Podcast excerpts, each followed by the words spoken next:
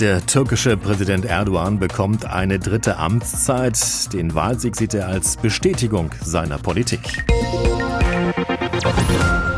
HR Info, das Thema. Der erneute Erdogan. Wie geht es weiter in der Türkei? Ja, das ist die Frage und Erdogan wird daher wahrscheinlich künftig noch weniger auf den Westen schauen müssen. Das Wirtschaftsmagazin Economist hat die Präsidentenwahl in der Türkei als die wichtigste Wahl dieses Jahres ausgerufen. Trotz altbekannten Parolen und trotz aller Krisen im Land hat Erdogan wieder gesiegt und wird die nächsten fünf Jahre die Türkei regieren. Jetzt stellt sich natürlich die Frage, welche Folgen das für die Wirtschaft des Landes hat, aber auch welche internationalen Folgen sich daraus ergeben können. Darüber spreche ich mit Baki Irmak, Fondsmanager und Kapitalmarktexperte mit türkischen Wurzeln. Schönen guten Morgen, Herr Irmak. Guten Morgen. Erdogan hat die Wahlen also erneut gewonnen. Wie reagieren denn jetzt die Märkte? Also wie wird das Ergebnis wirtschaftlich gedeutet? Naja, die Reaktionen der Märkte waren äh, am ersten Handelstag äh, ein bisschen widersprüchlich. Äh, während die Lira die Talfahrt äh, fortgesetzt hat, äh, hat der türkische Aktienindex gestern äh, vier Prozent zulegen können.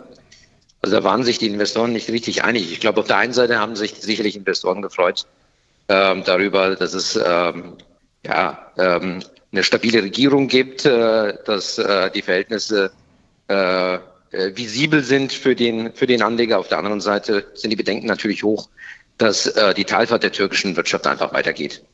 Lassen Sie uns mal ein wenig ins Detail gehen. Erdogan wird in der Türkei als derjenige dargestellt, der den wirtschaftlichen Aufschwung gebracht hat. Seine Anhänger feiern die Autobahnen, die in seiner Zeit gebaut worden seien.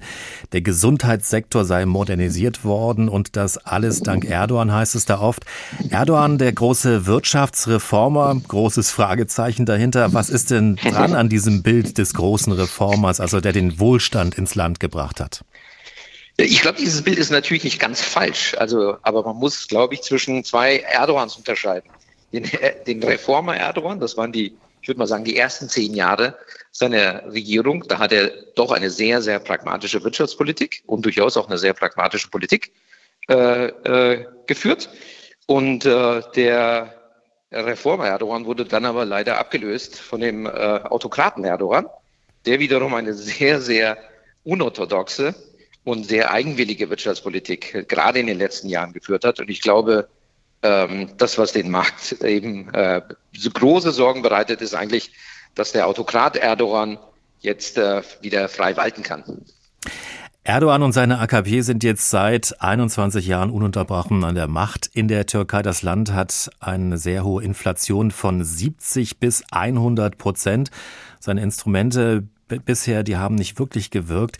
Wie will er denn mit den bisherigen Maßnahmen da wirtschaftlich wieder rauskommen?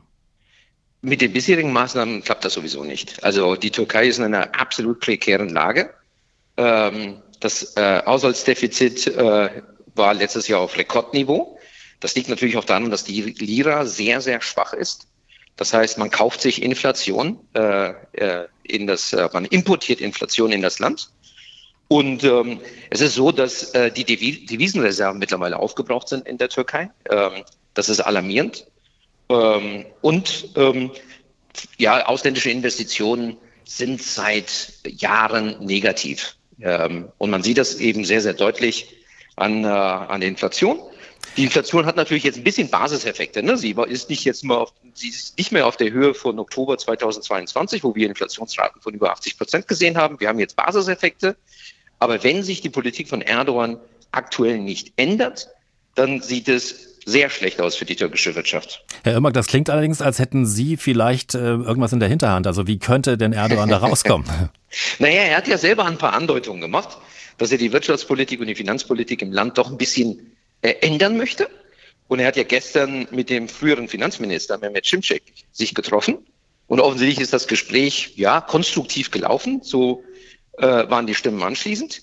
Und Mehmet Şimşek war ja genau derjenige, der ähm, eigentlich eine sehr pragmatische Finanzpolitik geführt hat, die Unabhängigkeit der Notenbank betont hat und auch mehr oder weniger das, was eigentlich äh, Wirtschaftswissenschaftler äh, äh, schon seit Jahrzehnten oder schon immer die die, die klassische akademische Richtung ist, nämlich wenn die Inflationsraten hoch, hoch, hoch sind, dann kann man das bekämpfen am wirkungsvollsten mit hohen Zinsen. Und ähm, ja, also im Prinzip gibt es eventuell jetzt eine Überraschung von Herrn Erdogan, dass das gesamte Wirtschaftsteam und das äh, Team um äh, die Finanzpolitik jetzt deutlich konstruktiver und pragmatischer aufgestellt wird. Mhm. Welche wirtschaftliche Rolle wird denn Ihrer Meinung nach die Türkei unter Erdogan in den nächsten Jahren spielen? Die, die Türkei äh, ist so ein bisschen wahrscheinlich anders als Deutschland, ist, ist in den letzten Jahren wirtschaftlich eigentlich eher zu einem Zwerg hat entwickelt, äh, hat sich Richtung eines Zwerges entwickelt und politisch zu einem Riesen. Und, ähm, und die Frage ist, ähm, ob die Türkei eigentlich ihren Ansprüchen äh, genügt. Und eigentlich bietet das Land ja sehr, sehr viel. Mittlerweile gibt es ja auch ein eigenes Gasvorkommen. Und äh, auch die Exporte waren ja eigentlich auf Rekordhöhe letztes Jahr. Also das Potenzial der Türkei ist natürlich wesentlich höher. Das Problem ist, man muss das Vertrauen der ausländischen Investitionen wieder zurückgewinnen, der Investoren wieder zurückgewinnen und zu einer pragmatischen und vernünftigen Finanz- und Wirtschaftspolitik übergehen. Aber die Zweifel natürlich gegenüber einem autokratischen Regime sind natürlich relativ hoch bei den ausländischen Investoren.